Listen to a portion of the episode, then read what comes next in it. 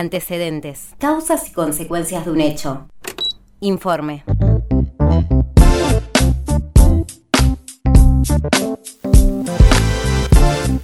Ahora sí, ahora sí, llegó la hora del el informe del día de hoy.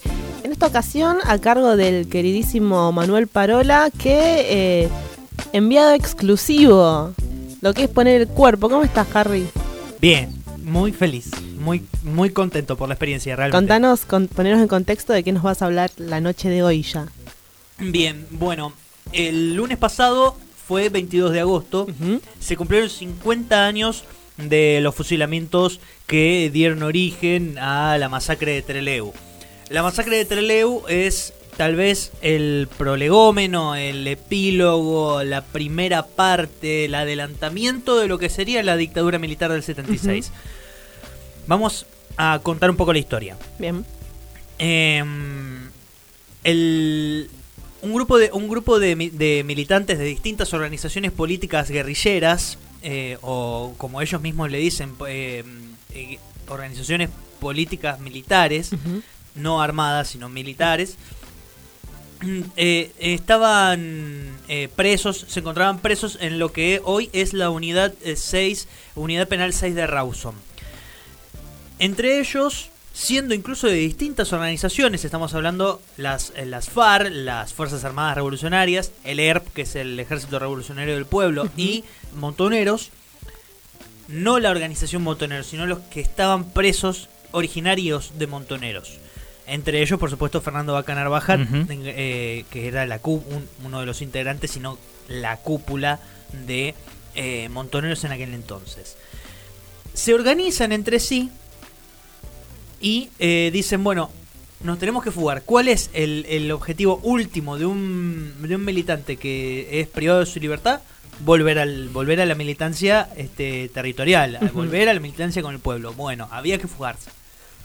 Entonces lo que organizan es justamente la fuga del penal. Hubo tres eh, planes para, para poder fugarse. El primero fue eh, hacer un túnel.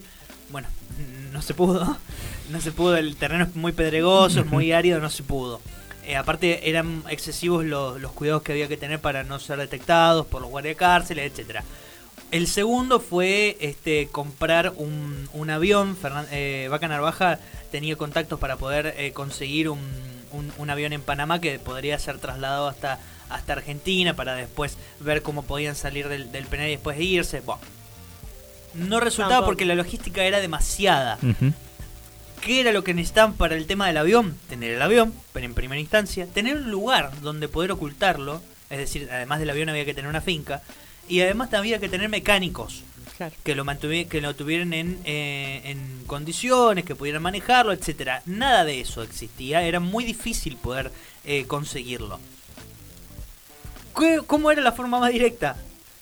Secuestrar un avión, un, un- un avión comercial que, estu- que estuviera ya en funcionamiento con pilotos, etcétera. Bueno, el- se define, hubo muchos meses en donde se planifica la fuga, se toma el penal finalmente el 16 de, perdón, el 15, rectifico, el 15 de agosto de 1972 y se lleva adelante la, la toma del, de- del penal. Se toma la cárcel y los eh, los fugados que ya habían sido democráticamente seleccionados entre las or- organizaciones este eh, logran eh, ponerse en situación de escape.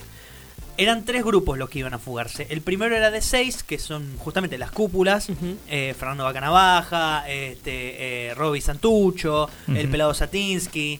bueno, ellos son, son los primeros que salen del, del penal y son eh, buscados por un, un Falcon, un, Ford Falcon que se acerca a la puerta del penal y los traslada hasta el aeropuerto de Trelew. ¿Qué es lo que iban a hacer ellos? Llegar a el, al, aeropuerto ya vestidos con, uniformes. eh, iban a simular un- una operación militar y este, iban a abordar el- eh, un avión que ya estaba señalado por los eh, por, por todo el aparato de inteligencia que había estado trabajando meses antes para planificar la fuga.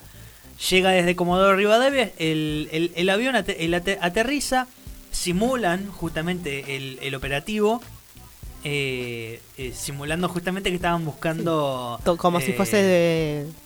Que ellos, que ellos, eran, que ellos Sí. eran militares este, sí. y estaban buscando subversivos.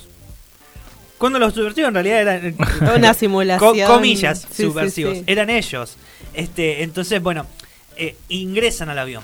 ¿Qué pasa? El segundo grupo era de otros 19 militantes que por un error de comunicación no pudieron, este, no es que no pudieron salir, perdón, sino que no pudieron comunicarse con los camiones que los iban a ir a buscar. Eh, los camiones se repliegan pensando que algo había salido mal, que ese era justamente la orden. Entonces los militantes salen a buscar taxis, remises, lo que sea, y van hasta el aeropuerto. Cuando se encuentran con el aeropuerto, el avión ya estaba en el aire, esperando a sus compañeros, y las fuerzas militares ya estaban rodeando el, eh, el, aero- el aeroparque. Entonces, aún teniendo la posibilidad de, po- de poder llamar a sus compañeros para que bajen diciéndoles ya estamos listos, no lo hicieron. ¿Por qué? Porque era más importante que el operativo fuera victorioso. Que lo fue. ¿Por qué? Porque el avión después, al no recibir una señal alguna, se re- retoma su vuelo hasta Puerto Montt, en donde los seis eh, militares son recibidos, militares, los seis eh, militantes son recibidos por el gobierno de, de Allende, que y después eh, es este continúan su viaje hasta La Habana en Cuba. Los 19 restantes que quedan en el, en aeropuerto, lo que negocian con las Fuerzas Armadas es lo siguiente, llamar a una conferencia de prensa, que venga un médico y que venga un juez. ¿Para qué? Para que el médico constate la, eh, el, el estado de salud de los 19 que estaban allí y los eh, el, el juez les dé las garantías de que los iban a devolver a la cárcel, de la cual se habían fugado. Hacen una, la, la- la conferencia de prensa dando cuenta de que ellos están en perfecto estado de salud, le mandan un saludo a sus familias para decirles que no se preocupen explican el accionar de, la- de las tres organizaciones, porque era un poco raro, ¿no? Era como un rejunte de zurdos. Bueno, no. Atrás de eso había otras cuestiones, mucho más importantes, que hacían justamente a la, co- a la construcción entre, entre estas eh, organizaciones eh, eh, guerrilleras, que es inédito en la, mm, historia argentina. Y bueno, va a tener otros episodios a lo, largo de lo que sería después la década de los 70. Muy particulares, pero el más importante es este. La cuestión es que cuando abordan el, colectivo que los iba a llevar hasta, eh, hasta el penal, con el juez y con los abogados, eh, mención especial para Bela Maya, que es eh, un, un abogado que eh, estaba fortuitamente en el aeropuerto, se encuentra con toda esa situación y dice, no, pará, acá hay un- una injusticia. Entonces se, se pone en plan de abogado defensor de, eh, los, de los militantes. Ellos suben al, al colectivo con ellos, ¿qué pasa? Se bajan antes y en el momento en que ya no hay más autoridades judiciales, el colectivo se eh, eh, desvía Desvía. y se va hasta la base aeronaval Almirante Sar, lugar donde van a estar presos durante una semana hasta ser finalmente fusilados la madrugada del 22 de agosto de 1972. Esta es la historia de la, ma- de la masacre de Trelew. Tres son los sobrevivientes: eh, Mario Alberto Camps, María Antonia Berger y Ricardo René Aguilar, que son militantes de, eh, de las Fuerzas Armadas eh, Revolucionarias y eh, del ERP, que después, perdón, no del ERP, de Montoneros, que van a terminar contando su historia a Francisco Paco Urondo, que después lo relataría en La Patria Fusilada. El libro por excelencia que cuenta esta historia. De hecho, en, en Trelew, durante toda esta semana se estuvo haciendo, se estuvieron llevando adelante distintas actividades, un montón de actividades Ahí estuvo Que ahí Harry. que conmemoraron la, la histo- esta historia que les acabo de contar a 50 años de su existencia, no solamente como suceso aberrante de nuestra historia, porque realmente fue una injusticia, estamos hablando de que personas detenidas, desarmadas, sin un juicio previo y sin una ley marcial que establezca la, la posibilidad en aquel entonces factible de ser fusilados, terminaron siendo masacrados en el pasillo de una cárcel, teniendo nosotros tenemos acá en la sala, ve- yo 25, vos Lolo 27, 26. 26. Eh, y vos 27. tam- también. Tenían nuestra edad. Y más chicos también. Es realmente muy duro contar est- esta- estas cosas. eh, muchos de ellos ya eran, eran padres. De hecho, la, la pareja de Robbie Santucho, eh, cuyo nombre eh, no recuerdo en este momento, eh, lo lamento muchísimo, pero estaba embarazada de cuatro meses. Nada, dato. Eh, bueno, la cuestión es que los fa- tanto familiares de eh, los masacrados como también expresos políticos que fueron compañeros de, de, esta- de estos 19 militantes y que estuvieron presos con ellos, se hicieron presentes en Trelew durante toda esta semana, llevando adelante distintas actividades con distintos ejes.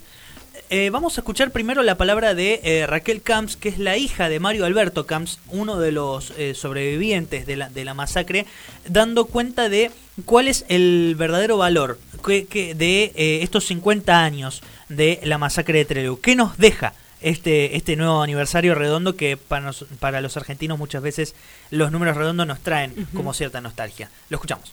Uy, esta jornada ha sido la verdad que muy, muy emotiva. 50 años de la masacre. Nos encuentra hoy acá con una cantidad de gente que me parece que, que da cuenta de la lucha, la unidad y la solidaridad de los compañeros de aquel, de aquel momento. Y como digo siempre, me gusta rescatar, rescatar ese amor, ese amor incondicional y sin pedir nada a cambio que tenían mis viejos, que tenían sus amigos, a los cuales eh, sufrió muchísimo de haberlos perdido cuando sobrevive, pero jamás dejó de pedir justicia. Y nosotros, los familiares, hici- hicimos el camino de la memoria a la verdad y llegamos realmente a un 50 años eh, con una justicia que parece que, que se va a asomar del todo, con Bravo, que era el único genocida que quedaba impune. Hace poquitos días lo encontraron responsables en una corte norteamericana. Así que, ¿qué más para festejar que eso, que el primer 22 de agosto que nos encuentra justiciado? Bueno, ahí escu- escuchábamos a Raquel Camps, hija de Mario Alberto Camps, uno de los sobrevivientes, uno de los tres sobrevivientes de la masacre de Trelew, eh, contando un poco eh, su sensación. Esto que escuchábamos de fondo era el, era el bullicio de más de 3.000 personas que se hicieron presentes en, la, en el acto central. De, de de las conmemoraciones en el propio 22 de agosto, o sea, una fecha muy movilizante para todos quienes estábamos allí, eh, no solamente para los familiares y expresos, sino que había una, O sea, la comunidad. una aura, sí, una, una energía muy fuerte, eh, debo decirlo, eh, porque la emoción se transmitió durante todos esos días, a partir de que comenzamos a conocer sus historias. De hecho, uno de los expresos, Celedonio Carrizo, ex militante de, Mon- de Montoneros y Fuerza Armada eh, Revolucionaria, eh, expreso además de, de la unidad de Rawson, él cuenta que, que se estaba subiendo al, al- al auto eh, que lo iba a llevar hasta, hasta, el, hasta el, el aeropuerto cuando llega Alfredo, Alfredo Com y el chofer de una de las víctimas. Y el chofer del, del auto le dice, no, no, dale el lugar a Cele. Eh, No a Cele, perdón, eh, a, la- a la vieja Con, que era Alfredo. Entonces cuando eh, eh, eh, Con se acerca, le dice, te cagué, Cele. Entonces el otro le contesta, entre risas, nos vemos a la vuelta. Esa fue la última vez que vio a su, a su compañero vivo. Es- ese tipo de historias se, se narraron y se contaron en, en estas últimas en estos últimos días allá en, en, Trelew y dieron cuenta justamente de, de esta cosa jocosa no casi eh, descontracturada por no decir alegre de, de la, de la lucha que ellos habían estaban llevando adelante casi prepotente en una situación de operativo victorioso hasta ese momento que re- en realidad fue victorioso, porque al fin y al cabo eh, los otros seis compañeros que lograron abordar el avión se escaparon. Y de hecho, la masacre de Trelew tiene su hito en la historia, porque no solamente por el, por el hecho de haber sido asesinados cruel y vilmente los 19 militantes la madrugada del 22 de agosto, sino que además esto genera una pueblada en octubre, en Trelew, el famoso Treleuazo, en donde los vecinos se levantan pidiendo justicia y saber qué es lo que verdaderamente pasó con esos militantes. Porque, ¿qué sucede? No, no fue lo mismo que en el 76 que los cuerpos no aparecieron, Claro. sino que después los cuerpos son devueltos, muchos a Córdoba, muchos eran oriundos, 10 de los 19 eran oriundos de Córdoba, se los devuelve a Córdoba, sus familiares no los van a buscar porque están señalados. Claro. Hubo hasta incluso también eh, actos fúnebres en Buenos Aires, los que eran oriundos de capital, reprimidos. Bueno, eh, a- a, lo, a lo que quiero ir es que eh, en, este, en este sentido eh, hubo, un- una conciencia social muy importante a partir del suceso de la masacre de Trelew, lo cual adelanta el llamado de elecciones por parte de eh, Alejandro Agustín Lanuse, lo cual además hace que, bueno, se produzca mucho más eh, mucho más rápido el proceso que lleva a Héctor J. Cámpora y después a Juan Domingo Perón a la presidencia en el año 73. Fíjense, un año. Cuando en realidad la, la revolución argentina se planificaba a sí misma como un suceso permanente de a ver cuándo llegamos a las metas que nosotros nos cumplimos. Es- esa es- fue también un poco el gran hito o el gran valor de la, de la masacre de Trelew, porque con esa gesta lograron asestarle un golpe más que importante a la, a la, a la dictadura militar. Sí, la importancia de estos procesos que, que construyen memoria y, como bien decís, traen ese pasado no tan pasado al presente para esto, para construir eh, memoria, y- porque a veces uno cree que esto que, que llamamos memoria, que identificamos como memoria, viene innato, ¿no? Viene eh, como o porque sí. Y no es eh, en realidad la- el producto de un montón de militancia posterior, de un montón de actividades como estas que, que tuviste la, la capacidad, la capacidad, la, la posibilidad de, de presenciar, que eh, no dejan en el pasado, en el olvido, un montón de cosas que nos trajeron hasta acá, ¿no? Sí, realmente. Y mientras te, te escuchaba, vos hablabas de eh, eh, tirar del, del pasado estas continuidades al presente. Una de las preguntas que yo le pude hacer a, a Raquel Camps es eh, cómo ve ella esta historia, la historia de su padre, el legado de su padre, en el marco de una actualidad en donde las derechas que su padre combatió tan, eh, tan abiertamente al punto de dar la vida, por, por tanto por él, por sus compañeros, por la causa y por el compromiso, nota al pie la pasión que tenía esta gente por una causa que era más, más importante que ellos, ¿no? Eh, Yo eh, res- rescato sobre todo, sobre todo eso. En- bueno, le, pregun- le pregunté es- esto, ¿no? El, la- el advenimiento de fuerzas de derecha hoy en día muy similares a las cuales su papá en, en aquel momento combatía eh, fuertemente desde la, desde la organización política. Esto es lo que nos decía Raquel Camps en ese sentido. Bueno, yo creo que más que nunca, ¿no? Hay que reivindicar no solamente la lucha, ¿no? Sino eh, nosotros no tenemos que dar cuenta de nada. Ya dimos cuenta de todo en los juicios. Somos un país pionero en eso. Nos tienen que venir a preguntar cómo hicimos, entonces siempre van a querer negar esto, pero ¿sabes qué? También vamos a hacer una manga de un montón de gente que vamos a seguir gritando esas voces que callaron, pasaron a nuestras gargantas y vamos a, a seguir gritando que fue genocidio, ¿no? En este, esto es lo que respondía ella ante este eh, eh, comienzo de eh, levantar la cabeza de, ci- de ciertos sectores eh, más reaccionarios de- eh, hoy en día en, en- en Argentina. Algo que me olvidé de mencionar.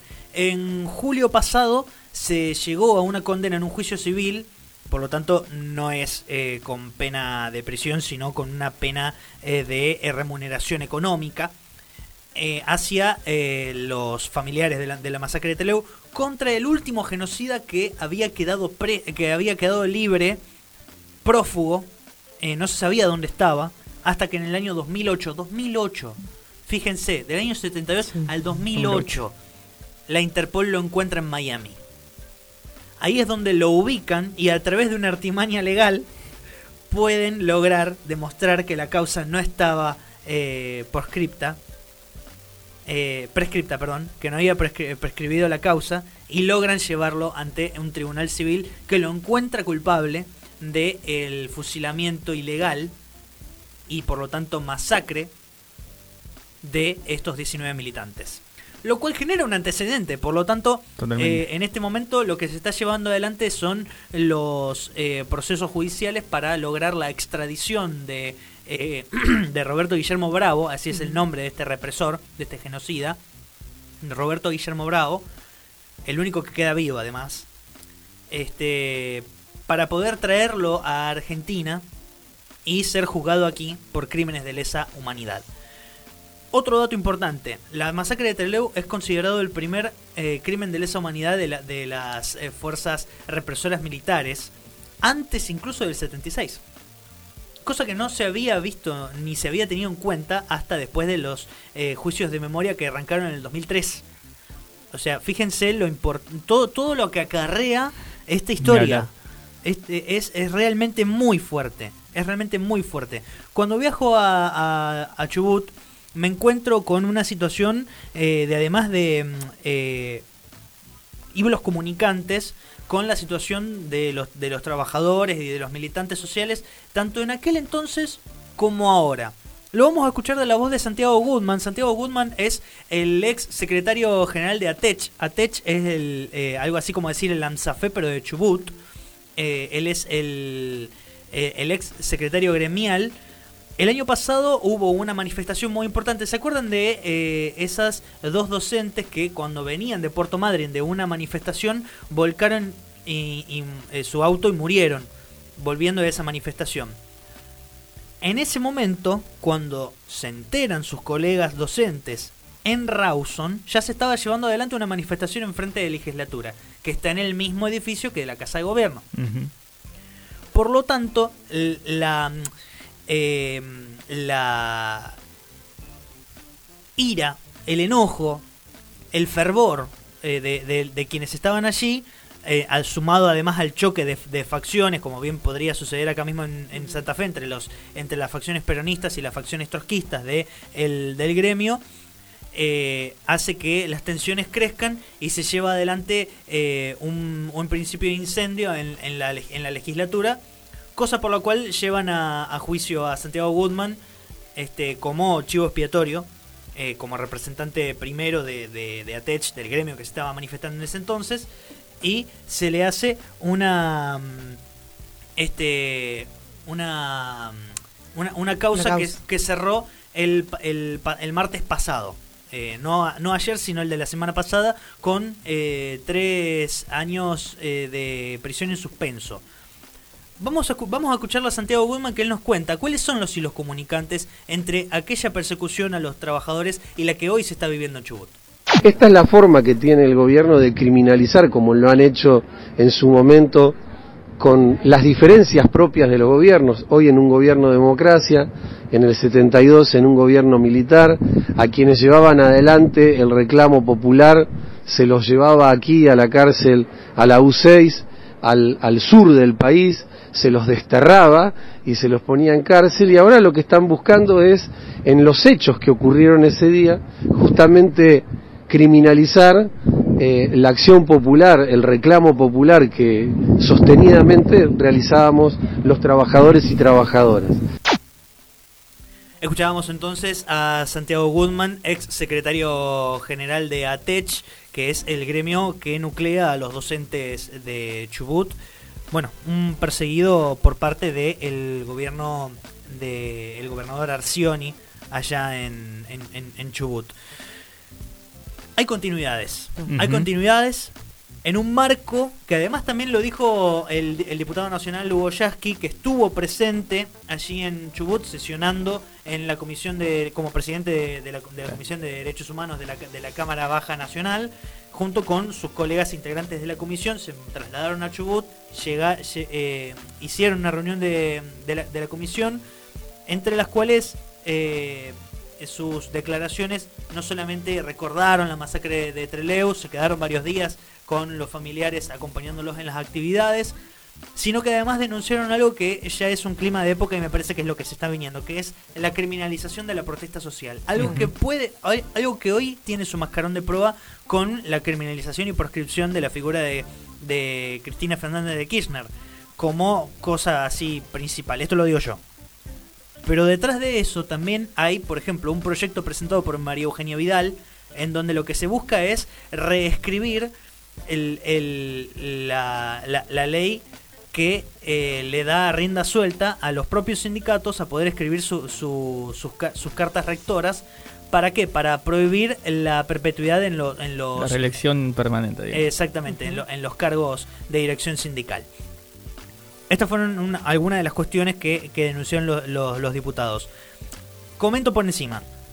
Se visita, los, los familiares, entre otras actividades, dieron cuenta primero de cómo fue el, el juicio, de- con presencia de el, de el perito eh, Rodolfo Willy Peliasco, que es el físico que dio cuenta de cómo es que, eh, primero que la ciencia y la justicia van muy de la mano, y sobre todo si se trata de hacer memoria, verdad y justicia.